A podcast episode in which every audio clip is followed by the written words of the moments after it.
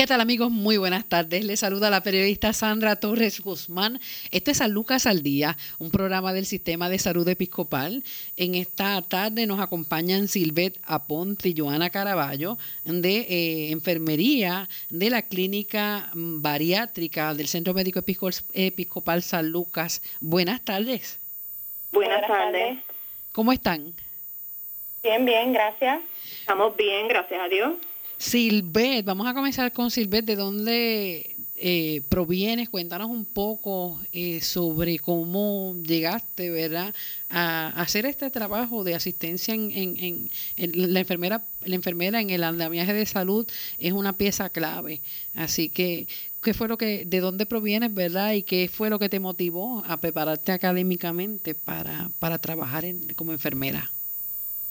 Sí, eh, soy del área de Ponce eh, me gradué en el 2006 de enfermería, comencé en este hospital desde el 2006 en el área de cardiovascular y quería, ¿verdad?, tener una experiencia nueva eh, con diferentes pacientes, poder ayudarlos, ¿verdad?, en su estilo de vida y pues eh, pedí solicitud, ¿verdad?, para el área de la clínica bariátrica, el cual me aceptaron y en estas estoy.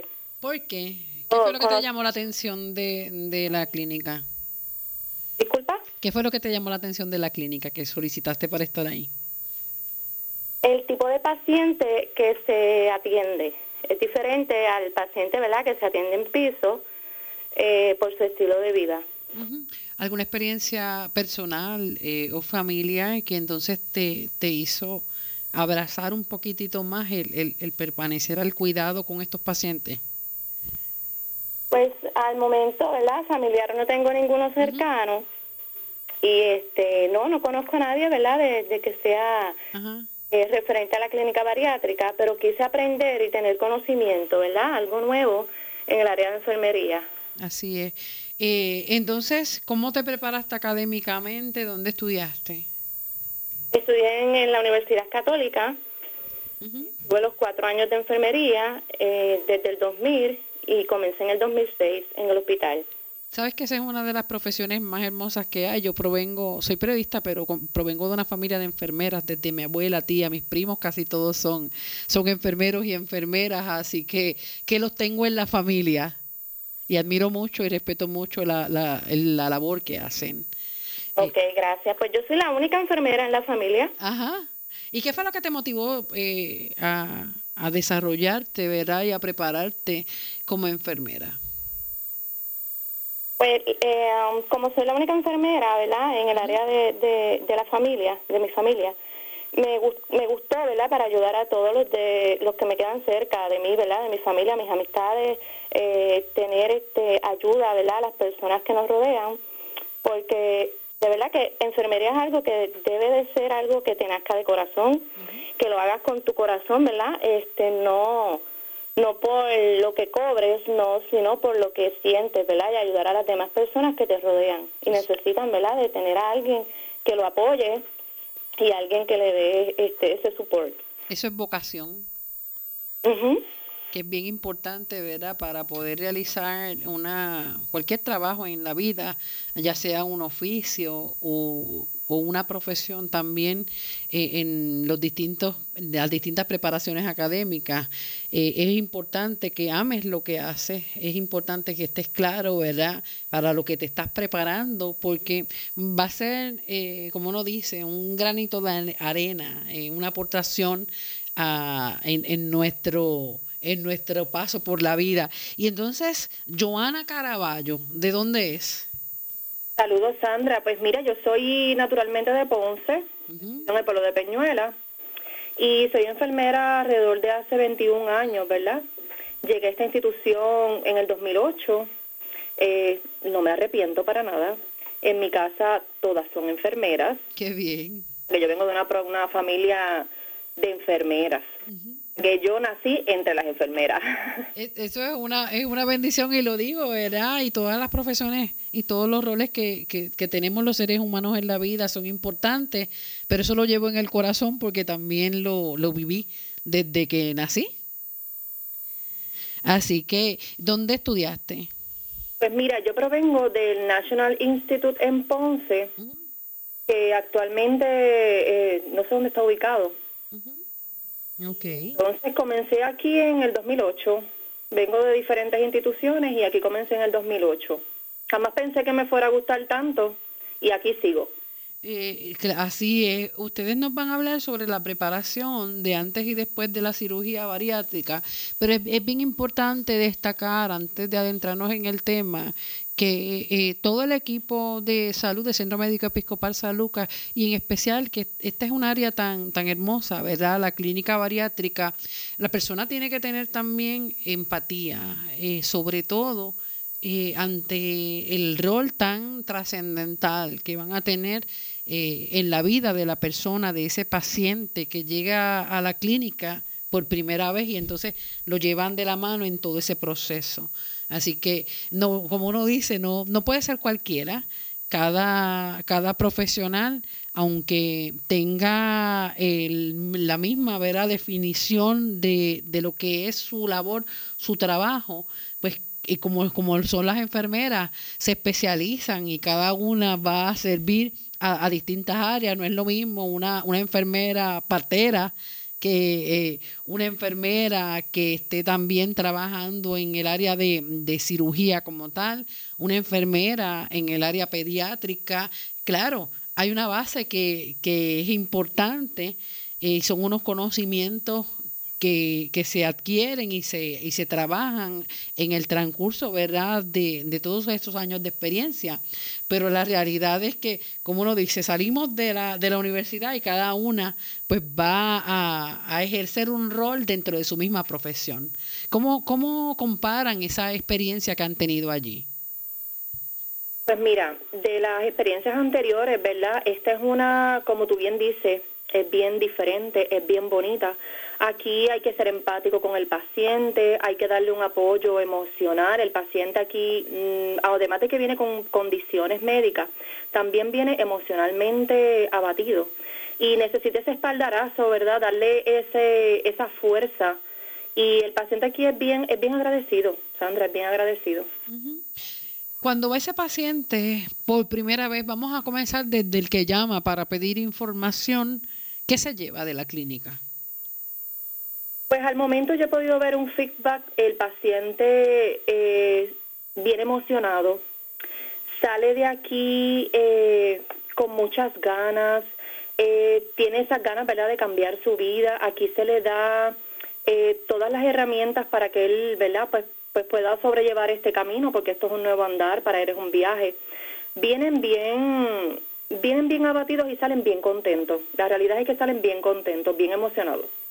Bueno, es todo un proceso eh, el poder llegar ya a la, a la, a la cirugía, que solamente es la parte de verdad más importante tal vez dentro de lo que es el, el, el proceso en la clínica, eh, pues porque entonces está durante, eh, ¿cuántos son? ¿Cuántos son? ¿Son 90 minutos en que están o 60?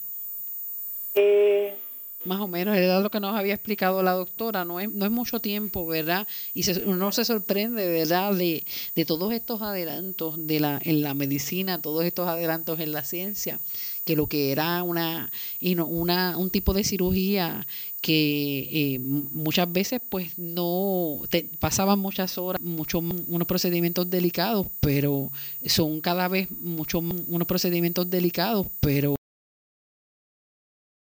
son cada vez mucho más llevaderos y mucho más rápidos. Cuando ustedes están ya con ese paciente, ¿cuál es el, proceso de preparación? Pues mira, inicialmente, ¿verdad? Al paciente se le dan unas orientaciones referentes a unas evaluaciones médicas que son requeridas para poder lograr la meta. Debe ser evaluado por diferentes especialistas.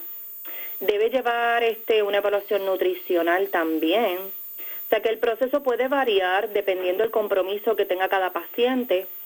Se le brindan las herramientas para que él pueda eh, pues buscar las ayudas necesarias. O sea que el paciente que va a la sala de operaciones es un paciente que debe ir preparado en todos los aspectos.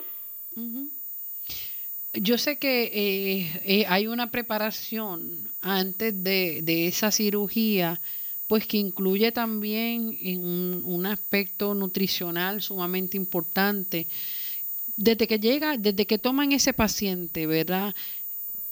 ¿Qué es lo que eh, se trabaja para, para prepararlo? Porque no es que voy a ir a esa cirugía así, sino pues que ellos también tienen, tienen todo un proceso eh, mucho antes, creo que son varios meses antes, ¿verdad?, de, de llegar a ese día. Pues mira, parte del proceso, ¿verdad? Como te había mencionado, es que él aprenda a modificar su estilo de, de alimentarse. ¿Por qué? Porque eventualmente el paciente podrá ingerir de todo, pero lo que queremos es el que aprenda. O sea, el paciente debe aprender a, comer, ¿verdad? Saludable, eh, a quitar tal vez algún apego que tenga con algún alimento, a probar consistencias para que sepa que eventualmente pues no va a poder comer de forma regular, ¿verdad? Eh, me refiero a la consistencia. Pero lo que queremos más bien es que el paciente emocionalmente se prepare para lo que será después de la cirugía. Y en este aspecto pues sería eh, probar las diferentes consistencias y probar, ¿verdad? Algunas proteínas que eventualmente la nutricionista les hablará sobre esto pero lo que queremos es que más bien emocionalmente se prepare a lo que será después de la cirugía. ¿Qué otros aspectos incluye? Pues mira, eh, sería verdad a que no va a tener el consumo de azúcares y carbohidratos, que por lo regular es que muchas veces tenemos apego a este tipo de alimentos. La consistencia de la alimentación, que inicialmente pues se considera líquida, que eventualmente pasará por, pasará por diferentes fases hasta luego poder llegar a lo que es una consistencia más sólida. Pero eso, pues muchas veces eh, en el aspecto emocional, pues es lo, lo que un poco más se le hace difícil al paciente, ¿verdad? Poder lidiar con lo que es la consistencia de la alimentación. En términos de otros hábitos, ¿qué es importante que tomen en consideración? Y pues mira, es bien importante que el paciente sepa que debe eh, terminar con todo lo que es este hábitos negativos como el fumar, paciente que fuma pues no se puede llevar a una sala de operaciones. Y también el paciente no puede consumir alcohol, ¿verdad? Que son unos hábitos tóxicos que tampoco le van a ser beneficiosos a su salud, pues el paciente ya debe tener, eh, considerar, ¿verdad? Que esas cositas debe ir eliminándolas de su vida. Debe hablar con su familia acerca de la decisión que... Es importante, el apoyo familiar es bien importante para este paciente que muchas veces entiende que no tiene dirección, que necesita, ¿verdad?, que la familia esté con ellos ahí día a día, ¿verdad?, porque van a haber también unos cambios en alimentación y necesita ese apoyo familiar. ¿Cuánto tiempo se está trabajando ese paciente antes de la cirugía? Pues mira, pudieran ser de tres a cinco meses, ¿verdad? Eh, son las evaluaciones, también va a variar las citas médicas que tengan disponible, ¿verdad? Los especialistas, pero se provee el tiempo para que el paciente se prepare y debe ser más o menos de tres a cinco o seis meses. Ahí eh, mencionas especialistas, ¿qué especialistas entran en esta ecuación? Ok, pues mira, inicialmente entraría el nutricionista, ¿verdad? Que es una pieza clave para este tipo de pacientes. Eh, va a tener unas evaluaciones también con terapia física. Eh, también será evaluado por un gastroenterólogo, eh, ¿verdad? De los especialistas en medicina. También necesitamos que lo evalúe un neumólogo. Tendrá el apoyo de un psicólogo o psiquiatra, ¿verdad? Cual sea el caso y eventualmente, pues, ah, también tiene que ir a un cardiólogo. Y por último, le requerimos la evaluación de un internista. ¿Entre qué edades debe estar ese paciente? Las edades. Ajá. Sí, pues debe ser mayor de 21 años, ¿verdad? Para que pueda tomar sus propias decisiones, es bien importante. ¿Hasta qué edad? ¿Tiene alguna edad límite? Sí, tenemos un límite de edad, ¿verdad? Es 60 años. Debe ser antes de 60 años. ¿Por qué? Pues mira, realmente eh, va a pasar por unos procesos de dieta. Eh, muchas veces se le hace muy difícil los apegos. También pudiese ser de mayor riesgo también. Ok, ahí eh, en, en términos de esa preparación entre tres a cinco meses, el tiempo que sea, ¿verdad? Cada, cada persona es un mundo, cada cuerpo, cada metabolismo es totalmente distinto, pero ¿Qué tipo de, paciente, además de las edades, qué otro tipo de, condiciones, en condiciones debe estar ese paciente para someterse al proceso? Es decir, ¿se excluyen eh, pacientes con algún tipo de, de enfermedades? Sí, pues mira, el paciente renal eh, no cualifica para la cirugía, ¿verdad? Por el tipo de dieta que va a llevar eventualmente, eh, la alimentación, el posible tratamiento. Eh, pacientes que no ambulan, pacientes que no camina, pues no cualifica tampoco para la cirugía porque uno de los requisitos es que el paciente dos horas después de la cirugía tiene que caminar. Aquí somos bien enfáticos en que el paciente tiene que caminar todo el tiempo. ¿Es cierto que la persona debe perder algún peso antes de, la cirugía? Sí, eh, debe de perder el 5% del peso que entra el primer día de cirugía en la clínica bariátrica. O sea, pero antes, antes de estar en esas, antes de estar en esa cirugía. Pues mira, antes de la cirugía, ¿verdad? Cuando el paciente comienza lo que es el proceso de las evaluaciones nutricionales, se le exige, ¿verdad?, que debe perder un 5% antes de la cirugía para poder ser llevado, ¿verdad?, a lo que es el, el, proceso quirúrgico como tal. Primero con ese 5% lo que queremos es, ¿verdad?, eh, minimizar la grasa del hígado. Vamos a poner ese hígado primero suave, blando, ¿verdad?, para que el paciente se despierte con menos dolor y el doctor también pueda hacer la cirugía sin ningún inconveniente. Y con ese 5% también el paciente va a mostrar compromiso. Yo necesito, ¿verdad?, que los pacientes muestren compromiso porque con esa va a ser su evidencia en que eventualmente ellos podrán mantenerse y ser constantes en la pérdida de peso. Pacientes que estén pasando por algún tipo de cáncer. Pues mira, eh, referente al cáncer, no es que no hayamos tenido este tipo de paciente, es que si el paciente al momento tiene algún tipo de cáncer, pues obviamente será evaluado por su oncólogo y si va a llevar algún tipo de tratamiento, entendemos que primero debe resolver esa parte para poder entonces enfocarse en lo que es otra cirugía. Y en el caso de, de la mujer que, que haya, haya parido o le hayan hecho cesárea, eh, ¿cuánto tiempo debe pasar para, si es que ya decidió someterse a la cirugía bariátrica? Mira, luego de dar a luz entiendo que debería haber un periodo de descanso, ¿verdad? Primero que tuvo también eh, una cesárea, se le administró anestesia. Debería esperar más o menos como de unos 5 a 6 meses para entonces poderse evaluar, para entonces comenzar, porque cuando está una mujer que está lactando necesita vitaminas, alimentarse adecuadamente, ¿verdad? No es que queremos que pierda peso inicialmente porque pudiera sentirse débil que debería esperar un tiempo más o menos de 5 a 6 meses. Pacientes con algún con hipotiroidismo, por ejemplo, ¿cómo lo trabajan? Pacientes sí lo tratamos, ese sí lo, lo tratamos aquí. Y el de diabetes también, esa, esa, esa azúcar, esa glucosa tiene que estar controlada. Y el paciente que es diabético, ¿verdad? Se le pide que vaya a un endocrinólogo para que tenga su evaluación antes, durante y después de la cirugía. Ok. En ese aspecto, ¿verdad? Eh, habiendo dado más o menos un, marco general de, del tipo de paciente que se acepta, es decir, es bien importante, como ustedes mencionaron, el aspecto emocional, porque si la persona no está eh, clara, mental, emocional, cirugía bariátrica y no adapta mental, emocional, cirugía variante, ese no adapta mental, emocionalmente, ese, ese nuevo estilo de vida, pues es bien difícil entonces que, vaya a tener eh, resultados. Hay personas, le pregunto, la, la bariátrica solamente se puede hacer una vez en la vida o hay personas o pacientes que ustedes hayan tenido que hayan asistido en más de una ocasión. Pues mira, sí, hemos tenido pacientes que se han asistido en más de una ocasión en el caso de una cirugía de sleeve, que es donde ¿verdad? se remueve el 80% del estómago, y el paciente entiende por alguna condición médica que no ha sido efectiva, el médico ahí evaluará y determinará si el paciente cualifica para realizarle un bypass.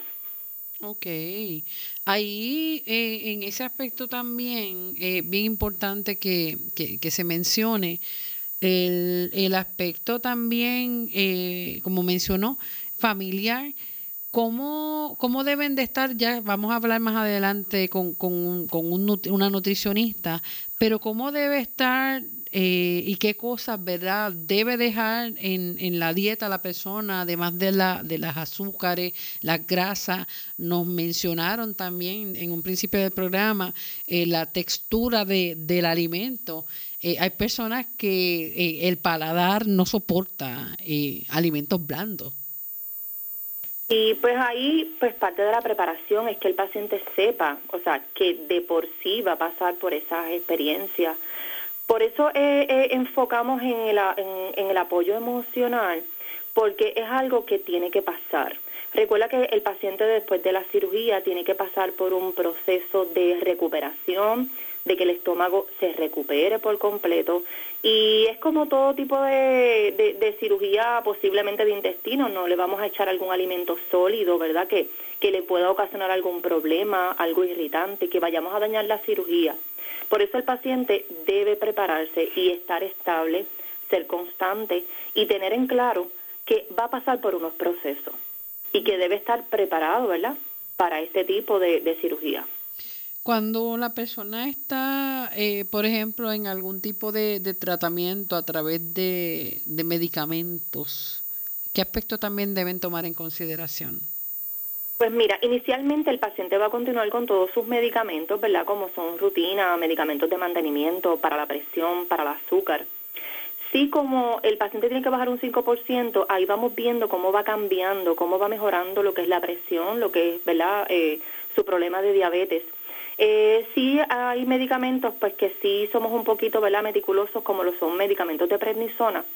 el paciente pues no debe consumirlo, por ende debe pasar por una evaluación médica según sea la necesidad del especialista, sea un endocrinólogo, un, un fisiatra o algún reumatólogo, ¿verdad? Y, debe evaluar el paciente a ver si el paciente puede estar sin el medicamento, porque es uno de los medicamentos pues que no, no estamos permitiendo si el paciente lo está utilizando. Ahí también hay que hay que estar claros en que pues hay muchas personas que y es, precisamente la, la, historia que escuchamos en, en, gran parte de los que se someten a la a la cirugía y es que han estado toda la vida tratando de, de buscar muchísimas alternativas para desprenderse de ese peso. Ahí, como mencionamos y, hemos dialogado también en el aspecto emocional, hay personas que, que llegan al, al punto de, de, lo que es no comer nada, hasta eh, otros también que se provocan el vómito. Hay otros que hacen unas dietas extremas eh, que también son perjudiciales para su salud. Eh, y en esto pudiésemos tal vez apuntar en, en muchísimas que también están de moda, hay personas y incluso he hablado con médicos que, que nos cuentan que pues hay, son unas dietas que hay, hay unas hay unos eh, estilos de vida, porque no puedo mencionar lo que es dieta, ¿no? que eh, son buenísimas, que la persona pues logra perder algún tipo de peso. Otros lo hacen también a través de, de medicamentos. Eh, y la realidad es que lo que fácil se va, fácil regresa. Exacto, exacto. Eh, recuerda bien que sí el paciente, ¿verdad? Que aunque aquí va a llevar una, un tipo de dieta, ¿verdad? Porque le vamos a llamar así, tiene una, un tipo de dieta. Pero la parte de la cirugía bariátrica es brindarle al paciente la herramienta para que él pueda, ¿verdad? Tener la fuerza de voluntad de tener la capacidad de comer poco, pero siempre, siempre debe comer saludable. De aquí no es que va a dejar de comer, es que tiene que tener, ¿verdad? Unos horarios aprender a modificarse. Por eso enfocamos mucho en lo que es eh, eh, el que tenga el conocimiento de que aquí va, su vida va a cambiar. Tiene que, que, aprender a comer de forma saludable, pequeñas porciones, a comer lento. Son varias herramientas que se le dan al paciente. Y pues una de ellas pues es la cirugía bariátrica, ¿verdad? Que es la reducción del estómago o la cirugía del bypass para que pueda tener por bastante tiempo la herramienta de bajar peso, pero eventualmente el paciente debe siempre mostrar el compromiso de que va a tener la capacidad de poder mantenerse. Ese aspecto que usted menciona es fundamental porque eso tampoco es una varita mágica, sí, es, un procedimiento que, que es importante, ¿verdad? En todo en toda esta decisión porque es una decisión también de vida. Pero no es una varita mágica que va a resolver el problema y lo pongo entre comillas para siempre. Y de hecho hay varios mitos y entre ellos, pues mira, que el paciente va a aumentar de peso. Mira, claro está, el paciente, vuelvo y te repito, debe mostrar, mostrar compromiso. O sea, eh, con este procedimiento para poder lograr lo que es ¿verdad? la meta de bajar de peso, porque nosotros aquí le brindamos la herramienta, pero eventualmente el paciente tendrá su vida y pues eh, eh, vamos a darle unos seguimientos, pero esos seguimientos van a extenderse en tiempo. O sea que el paciente debe tener siempre, es bien importante que tenga el compromiso. ¿Han regresado muchos pacientes ahora después de la pandemia? Sí, eh, podemos decir que ha aumentado ¿Oh, después de la pandemia, ¿verdad? La cantidad de pacientes, aunque estamos, ¿verdad? Con la restricción debido a lo del COVID, eh, viendo cantidades de pacientes, pero sí tenemos hasta el año que viene, ya ahí está lleno, ¿verdad? El año hasta el mes de junio. Qué bien. Pero ¿hay alguna explicación para eso? Pues mira, la realidad es que ahora mismo tenemos, eh, primero que nada, reducción de, población, ¿verdad?, en la oficina, pero entiendo que el aumento en pacientes es que han visto los resultados en otros pacientes, porque el paciente bariátrico es un paciente que inmediatamente después de operado quiere contar cuál ha sido su experiencia y se ve bien efusivo. Inmediatamente el paciente tú lo operas, al día siguiente tú lo ves con esperanza que puedo entender que eso es parte crucial, ¿verdad?, del por qué es que ha aumentado nuestra población y es porque el paciente cuenta cuál ha sido su experiencia. Y de hecho, esto ha evolucionado muchísimo, ya no es la misma cirugía bariátrica que se daba hace par de décadas, eh, cuando los riesgos eran bien, bien grandes. Y anteriormente las cirugías eran abiertas, ¿verdad?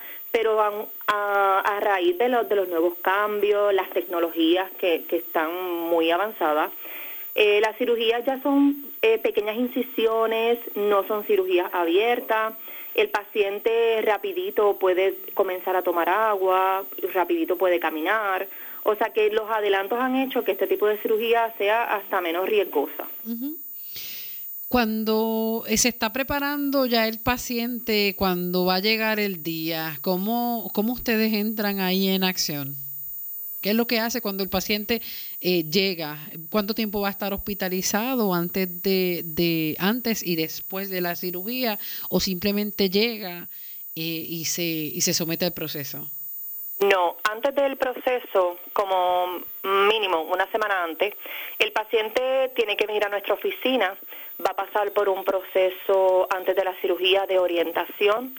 Eh, la nutricionista evaluará, ¿verdad?, qué tiempo el paciente necesita estar en una dieta de solamente líquidos, ¿verdad? En este caso serían batidas de proteína o calditos, para buscar bajar eh, mucho más peso y también desintoxicar el hígado.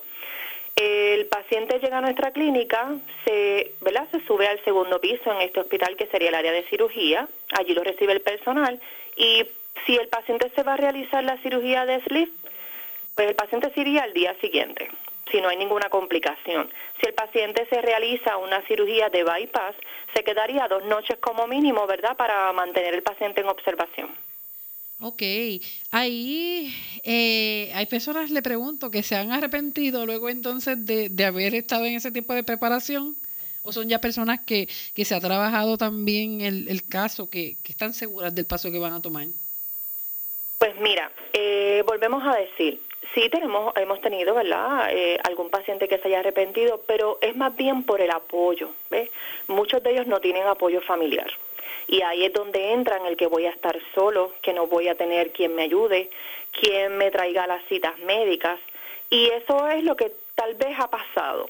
Pero la realidad es que el paciente que va a una cirugía bariátrica es porque lo quiere, porque esta cirugía tienes que quererla, para poder entonces pasar por todos los procesos, antes, durante y después.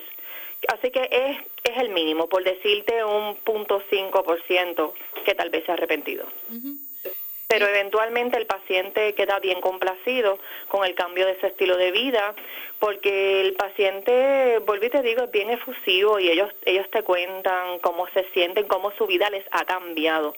Es preciso ver cuando ellos se emocionan, inclusive hasta por poder amarrarse los zapatos. Sí, eso es, y cortarse las uñas, este subir escaleras, eh, el poder entonces, como, como escuché parte de los testimonios de algunos de los pacientes de ustedes, eh, un caballero que por muchos años dejó, se, se perdió momentos importantes en la vida de sus hijos, desde cumpleaños, graduaciones, bodas, porque no había ropa para él.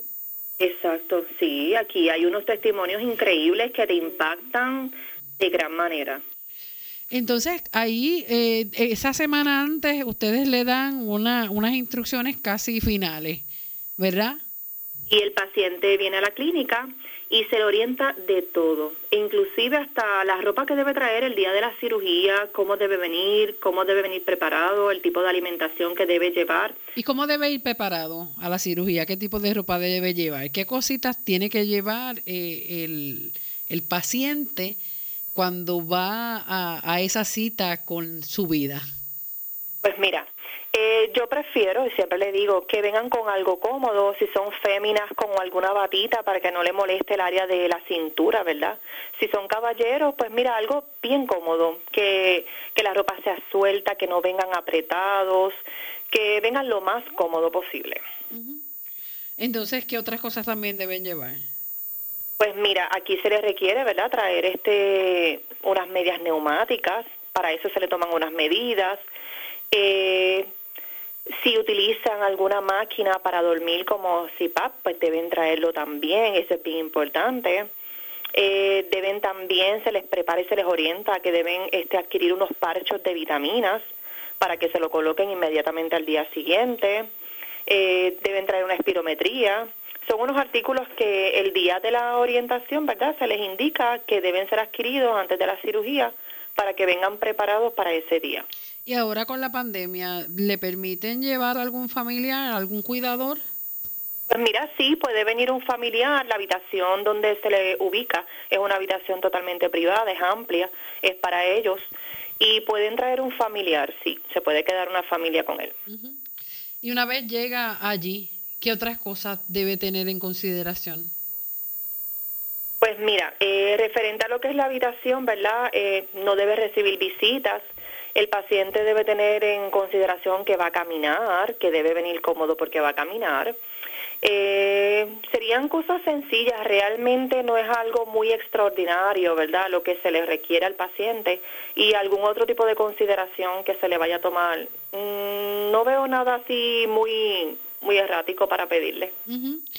Y una vez están ya que salen de la, de la cirugía, ¿qué, ¿qué cambios van a experimentar? ¿Qué síntomas o qué, qué tipo de, de, señales ¿verdad? deben observar? ¿El paciente sale rápido? Sí, el paciente puede estar en la sala de operaciones, en el, en el, quirófano, en el quirófano como tal, pudiese estar más o menos como una hora, una hora y media, dependiendo del tipo de cirugía que se realice, ¿verdad? Y a la vez que llega a la habitación, el paciente este puede que sienta dolor, ¿verdad? No va a ser un dolor grande, por lo regular son dolores de gases, por eso es que se le eh, se enfoca en que debe caminar. Pudiese sentir eh, náuseas, eh, casi nunca es habitual que vomiten, para eso se le administrarán ¿verdad? medicamentos. Pudiese sentir mareo porque no está consumiendo ningún tipo de alimento, volvemos a lo mismo con carbohidratos o azúcares. Eh, más bien así, puede que le cambie, eso sí, puede que le cambie el paladar. Muchas veces pues, pues ha pasado, ¿verdad?, que pasan por estos primeros dos meses con cambio en, en el paladar, en lo que son los sabores, los olores, esas cositas también pueden pasar. Y no es nada relacionado al COVID, que, se le, que pierden totalmente. Eh, bueno, relacionado al COVID, más bien el paciente que va a la cirugía bariátrica eh, se le realizan pruebas antes de, ¿verdad? O sea que el paciente que viene al hospital pues ya ha pasado por este eh, este screening, como le decimos, para evaluar si el paciente ha estado expuesto, ¿verdad? o padece o tiene Claro, ahí en, en ese aspecto nos mencionaban eh, algunos pacientes que una vez salen de, de, la cirugía, lo primero que le dan de tomar es agua, por sorbito. Eh, los pacientes pasan por diferentes fases y la fase inicial es la que llamamos la fase cero. Eh, la fase cero es agua, o es agua con, la, se le añade Juven, que es un, es un polvito, ¿verdad?, que ayuda a regenerar la piel, los órganos, eh, de adentro hacia afuera, de afuera hacia adentro. Y entonces eso sería lo primero que el paciente va a ingerir. Pudiese ser agua o agua con Juven los primeros cinco días. Ok. ¿Eso solamente no va a ingerir nada más? No, absolutamente nada más. Pudiese tomarse sus medicamentos de ser necesarios y si el médico se lo indica. ¿Y cuándo ese paciente se va para la casa? El paciente de la cirugía de sleeve se va al día siguiente. ¿Cuál es la de sleeve? Si puedes explicar un poquito el procedimiento. Ok, la cirugía de sleeve es la cirugía donde se remueve el 80% del estómago. El estómago no se vuelve, ¿verdad?, a unir. El estómago se reduce. Es una cirugía que restringe la, la cantidad de alimento que el paciente pueda ingerir. Ok. ¿Y qué hábitos entonces una vez se va para su casa? Eh, en esos primeros días? ¿Qué puede hacer, qué no puede hacer, qué actividades le están permitidas y cuáles no? Pues mira, el paciente puede caminar todo lo que le entienda que sea necesario, no es que vaya a hacer ejercicio inmediatamente, pero sí puede caminar, sí puede utilizar escaleras, siempre y cuando no se sienta inseguro, ¿verdad? No esté mareado. El paciente no debe hacer fuerza, eso sí, por lo menos las primeras seis semanas. Y si tienen hijos pequeños va a estar bien difícil. ¿Perdóname? Si tienen hijos pequeños va a estar bien difícil, ¿verdad? Para cargarlos y todo eso. Ahí se les pide, ¿verdad? Pues parte de el apoyo familiar, volvemos a lo mismo, porque pues deben este eh, como te digo, evaluar cuáles son las necesidades que va a tener en el hogar y pues acoplarse. Por eso es que tiene este tiempo, o sea, tiene este tiempo para prepararse en todos los aspectos familiares, económicamente, en su casa, eh, con su familia, las necesidades, el trabajo, todas esas cositas, el paciente tiene tiempo para organizarse. Ahí, eh, ¿qué otras cosas además de, de caminar eh, puede hacer el paciente? Pues mira, inicialmente no le permitimos hacer ejercicio. Realmente el paciente lo que va a caminar, porque pues va a sentirse tal vez un poco débil. O sea que ejercicios como tal no, pero sí puede, realmente no puede, a piscinas no, piscinas no se puede. Ni playa.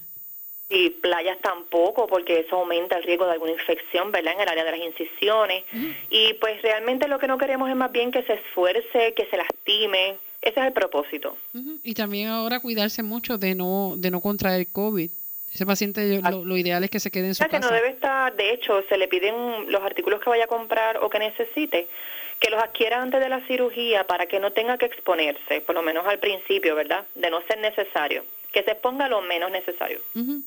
Además de eso, ¿qué otras cositas también debe hacer?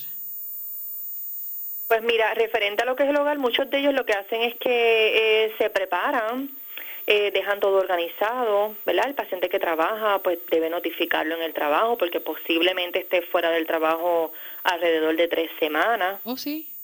Sí. Sí, es más bien para el proceso de recuperación del paciente, ¿verdad? Ok, o sea que no, que si tiene trabajo también ahora virtual, eh, ¿podría hacerlo? o Porque también eso es otro estrés. Cuando la persona está trabajando desde la casa, muchos piensan que, que eso es pitches and cream, que es un bombito al pitcher, como quiera que usted lo quiera llamar, pero la realidad es que la tensión también está y aumenta, porque lamentablemente... Eh, mientras estamos cumpliendo un, horario de, de, labores, pues es uno en específico, eh, aunque a veces pues por la naturaleza del trabajo tenga que quedarse un tiempito más, pero cuando uno está trabajando desde la casa, eso es desde que te levantas hasta que te acuestas. Sí, sí, por eso eh, se le da el tiempo de descanso, pero pues si están en su hogar entiendo que muchos de ellos se han organizado para poder hacer el trabajo virtual. Eh, de hecho, ya a la próxima semana muchos de ellos, si es trabajo virtual, lo están realizando en su casa, ya que no se están exponiendo en la calle, están en su casa, pueden realizar lo que es el proceso de la, de la alimentación. Eh, es cuestión de organizarse, es cuestión de organizarse, es mantenerse, ¿verdad?, activo, eh, ¿verdad?, que recalcamos en lo que es caminar, pero el paciente lo que debe realmente es organizarse. Luego entonces de esos cinco días, ¿qué alimentos y qué, qué cosas, verdad, puede ir agregando a su nuevo estilo de vida? Pues mira, eh, en la fase cero, que solamente sería agua o agua con Juven, Luego de que sea evaluado por la nutricionista, ella le va a indicar cuál va a ser el tipo de dieta, que inicialmente son batidas de proteína, pero ella hará sus recomendaciones a cuáles van a ser las necesarias del paciente. El paciente en todo momento también debe eh, adquirir sus vitaminas o en forma de parcho o en forma de gomitas, pero ahí entonces la nutricionista es donde entra, ¿verdad?, a hacer sus recomendaciones. ¿Qué tipo de también de observaciones ustedes tienen para en, cuanto a lo que son las heridas? Eh, ¿cómo, ¿Cómo queda la herida? ¿Cómo queda esa piel? ¿Y qué área entonces vamos a, ver y cómo se trabaja? Pues mira, eh, las incisiones son en el área del abdomen. Eh, si dependiendo del tipo de cirugía pudiesen ser cinco incisiones o seis incisiones. ¿Son grandes o son pequeñas? Son relativamente pequeñas. ¿Cuánto, ¿Cómo llaman pequeñas? ¿Como ¿De qué tamaño? Pudiesen ser tal vez como unos 5 centímetros, más o menos, de 5 centímetros a una pulgadita, más o menos, dependiendo, ¿verdad?, el, el equipo que el doctor introduzca en esa área. Se evalúa que la piel no esté roja, ¿verdad?, que no esté supurando, que pudiese tener alguna alguna pequeña equimosis por, por algún pequeño sangrado en el área, todo eso se va a estar evaluando, ¿verdad? Que esté que no esté caliente al tacto. Esas cositas se van a evaluar. Se le dice al paciente que solamente puede lavarse con agua y jabón. Ustedes están al tanto de ese paciente por cualquier emergencia, menciono, ¿verdad? Que pueda presentar estando ya en la casa. Sí, eh, nosotros le damos una tarjetita, el cual tiene los teléfonos ¿verdad? de la clínica bariátrica y tenemos un número en horario no laborable, que sería el, el teléfono ¿verdad? de la supervisora. Ellos pueden textearle cualquier emergencia que le ocurra, ¿verdad? Y si en todo caso no hubiera comunicación, ellos tendrían que pasar a sala de emergencia, ¿verdad? En San Lucas, pues debido a que ya fueron operados acá. ¿Cómo se limpian esas incisiones? ¿Cómo se limpia esa piel? Pues mira, eh, como te mencioné anteriormente, ¿verdad? Es agua y jabón. Siempre se les recomienda que con lo que se secan las piernas, pues, pues no se sequen el área del abdomen para no llevar ningún tipo de bacteria y crear algún tipo de infección. No deberían echarse ningún tipo de crema, talco, gel, perfume en esa área. Y pues nada, esperar a que cicatrice sin ningún inconveniente. Ni, nada de ropa apretada, nada de maones, nada de, de ropa interior también que, que sea demasiado ajustada o sí. ¿Ustedes le dan algún tipo de faja eh, o simplemente pues que, que esa área que, que se trabajó, que se intervino quirúrgicamente, pues esté expuesta al aire lo más posible? Sí, pues mira, no se le ponen vendajes eh, en su casa. Eso, a la vez que el médico le quita el vendaje, no debe ponerse ninguno adicional. Inicialmente fajas, pues tampoco deberían ponerse por los primeros dos meses porque no queremos, ¿verdad?, que se sienta incómodo, que se apriete o que se cree algún hematoma. Es más bien un cuidado básico, agua y jabón y nada de alguna cremita ni nada de eso. Y cada vez que ellos vienen, ¿verdad?, pues se le va a observar el área, que no haya ningún enrojecimiento ni ninguna alteración, por decirlo así, en la piel. ¿Cuándo va a regresar a la clínica? Ok, el paciente después de operado pues puede venir al quinto día, si fuese el caso, de cinco a seis días, dependiendo si cae sábado o domingo. Y luego de eso el médico lo va a evaluar una semana después. Y eventualmente pues tendrá una cita cada dos semanas, según vaya pasando el tiempo, va aumentando el tiempo de visita. Ok, y entonces el paciente entonces debe ir evolucionando poquito a poco, siguiendo. ¿Cuánto tiempo va a estar de la mano con ustedes? Pues mira, esto es de por vida, por decirlo así. Sí, el tiempo de visita se van a extender, pero el paciente bariátrico es un paciente que debe tener unas evaluaciones eh, de por vida. Ok, sí, porque para entonces tener mayor efectividad, ustedes tienen también grupos de apoyo. Sí, tenemos grupos de apoyo, pues que lamentablemente por la situación del COVID al momento no se están dando, nos hace mucha falta, pero sí tenemos los grupos de apoyo, tenemos una página que está en la página de Centro Médico Episcopal San Lucas, eh, grupo de apoyo clínica bariátrica, ¿verdad? El paciente sí debe ser paciente de nuestra clínica para estar admitido en ese grupo y ahí los pacientes interactúan, muchos de ellos hacen preguntas, eh, si tienen alguna duda también, este se les contesta. Ok, ahí en, en ese aspecto también, eh, ahora con la, como mencionó, con la cuestión de la pandemia, ¿qué otras también emergencias pudiera observar o qué, qué situaciones debe observar ese paciente para entender que, que es una emergencia, que es algo que no, no debe esperar más en casa? Ok, pues mira, inicialmente es eh, vómitos, ¿verdad? Vómitos que sean constantes y, y, sean persistentes, signos de deshidratación. El paciente que tenga alguna deshidratación pues debe ir al hospital. Se le van a dar las instrucciones, se comunican con nosotros, nosotros le damos las instrucciones. Eh, unas diarreas, ¿verdad? Que, en, que van a tener pérdida de líquido y también pueden caer en una deshidratación. Eh, dolor de pecho fuerte, ¿verdad? Que se entienda que pudiese ser por alguna otra causa enrojecimiento de alguna extremidad que puede ser, ¿verdad?, eh, que nos esté dando signos de que algún coágulo o algo, alguna obstrucción en algún, alguna venita. Ese tipo de cositas que ellos entiendan que es algo que no es normal. ¿Ese paciente se le recomienda viajar? Inicialmente no, porque va a estar pasando por unos unas diferentes fases. Adicional que el paciente que viaja, pues ahora tiene que pasar por el escrutinio de realizarse las pruebas del COVID, ¿verdad? Que inicialmente no se les recomienda viajar. Debe venir aquí a hacer tus evaluaciones este, semanales, ¿verdad? Para ver cómo ha ido en, en progreso. Adicional a que si viaja y tiene alguna emergencia, pues va a ser un poquito problemático que lo atienda algún otro médico en otro lugar. ¿Por qué intentarlo? Pues mira, su vida va a cambiar. Su vida va a cambiar por completo. Eh, entiendo que deben darse la oportunidad, eh, pueden verlo a través de las historias de los pacientes que se han operado, cómo les ha cambiado la vida por completo. Aunque nos comentaron que no hay, eh, todo está lleno hasta hasta junio, en este momento que la persona está escuchando este programa a través de, de Radio Leo, eh, o también a través del podcast del Centro Médico Episcopal San Lucas.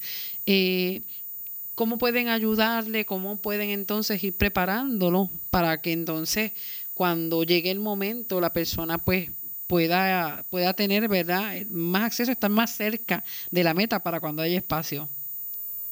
Pues mira, eh, el paciente debe, ¿verdad? Si tiene ya sus evaluaciones médicas, eh, dar su seguimiento con su médico por si tienen alguna condición, primero detectarla o estabilizarlo, ¿verdad? Para eventualmente cuando tenga la evaluación médica con, con el cirujano o la doctora, pues ya el paciente puede haber corregido algún problema que haya tenido previo a la evaluación inicial con el cirujano. ¿A dónde deben dirigirse? Eh, hay, eh, hay otro aspecto también, ¿verdad? Antes de que de culminar la entrevista, eh, quisiera conocer, ya esto es cubierto, ¿verdad? Por, por los planes médicos. Sí, hay diferentes planes médicos que cubren la cirugía. Eh, para eso, pues, ¿verdad? Cada paciente debería comunicarse a la clínica para entonces indicar qué plan médico tiene y así, de esa manera, decirle si el plan es aceptado o no es aceptado. La mayoría, por ejemplo, pacientes de reforma, ¿pueden eh, acceder a este tipo de cirugía? Sí, la gran mayoría de los planes de reforma eh, son aceptados, sí. ¿Cuánto aproximadamente tiene para la persona, ¿verdad?, que, que desee pagarlo por sus propios, con sus propios recursos, ¿cuánto más o menos la persona debe invertir?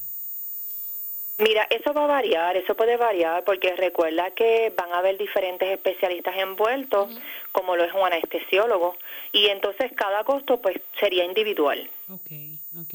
Perfecto, y entonces ¿a dónde deben llamar? Mira, deben llamar al 844-2080, la extensión 1212, que es la extensión de la clínica bariátrica, y aquí gustosamente le vamos a atender y le vamos a dar información de ser necesaria. Así que bien importante, como los estas alternativas guiados por, por profesionales, como los estas alternativas guiados por por profesionales como los hay en la, clínica bariátrica del Centro Médico Episcopal San Lucas y en el Centro Médico Episcopal San Lucas, pues hay, hay muchísimas, eh, muchísimas alternativas para, para intentarlo.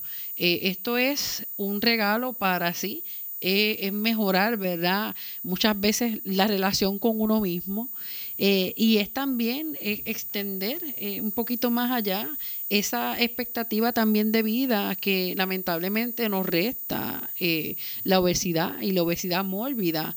hay personas que, como mencionaron, hay muchísimas enfermedades, muchísimas condiciones de salud que están asociadas a la, a la obesidad y su vida lamentablemente puede estar en riesgo. Que esto no es cuestión, bueno, creo que era ver algo como estético, cada cual con, su, con sus prioridades, pero esto es cuestión de que, de que la persona pueda disminuir también los riesgos que están amenazando su vida. Exacto. El paciente, ¿verdad? Eh, debe autoevaluarse, eh, verificar cuáles son las necesidades, qué espera para sí con su vida, qué quiere eh, y cómo quiere vivir. Bueno, gracias a Silvet Aponte y Joana Caraballo, enfermeras de eh, la clínica bariátrica del Centro Médico Episcopal San Lucas, por esa explicación. Yo creo que cada programa esta semana vamos llevándolo a ver a todos los aspectos de lo que es la, cirugía bariátrica y también todo lo relacionado con los problemas de, la, de, lo que causa la obesidad, las enfermedades eh, hasta el aspecto emocional. Gracias por su tiempo. Bendiciones. Gracias. Gracias a ustedes por la invitación.